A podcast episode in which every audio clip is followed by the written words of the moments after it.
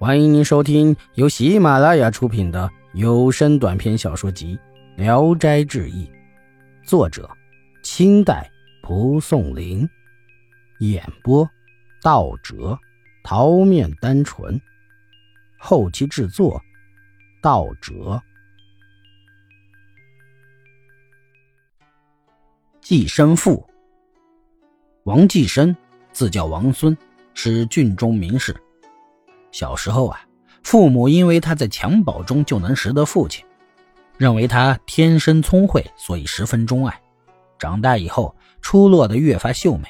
八九岁能写文章，十四岁考入郡学，经常自己选择配偶。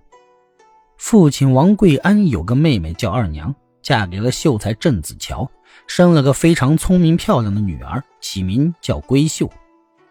王孙见了闺秀后，十分爱慕。日思夜想，渐渐的就不吃不喝，生起病来。父母忧虑伤心，苦苦询问缘故，王孙便将心事讲了。父亲无可奈何，只得请媒人去妹妹家提亲。郑子乔为人古板严谨，觉得钟表亲上再做亲与理不合，于是便推辞了这门亲事。王孙得知病势更加沉重。母亲芸娘无计可施，只好暗地里恳求二娘要闺秀来家里安慰安慰王孙。郑子乔得知，怒不可遏，说的话也难听起来。于是贵安夫妇彻底绝望，只好听任王孙死活了。本郡有一姓张的大户人家，五个女儿都很漂亮，最小的一个叫做吴可，尤其美丽，是姐妹中最粗类拔萃的，一直都还没有定亲。一天，吴可在去扫墓的路上碰到王孙，从车子中偷偷看了一眼，一见钟情。回家后就告诉了母亲，母亲探知他的心事，便叫来一个姓于的媒婆，向他流露了许亲给王孙的意思。于是会议，立即来到王家。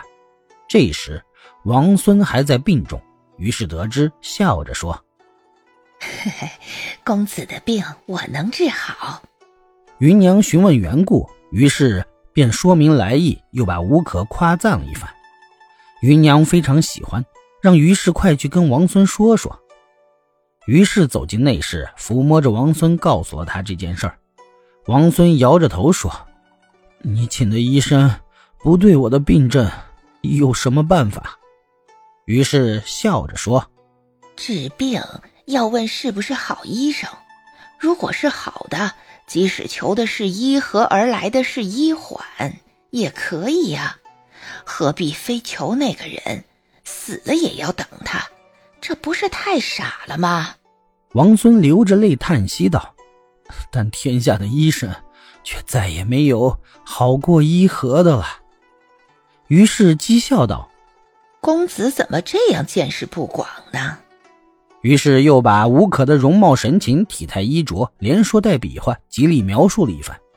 王孙还是摇着头说：“算了吧，这人并不是我心中所想的人。”于是便回过头去，面对墙壁，再也不听了。于是见他心意不变，只好起身离开。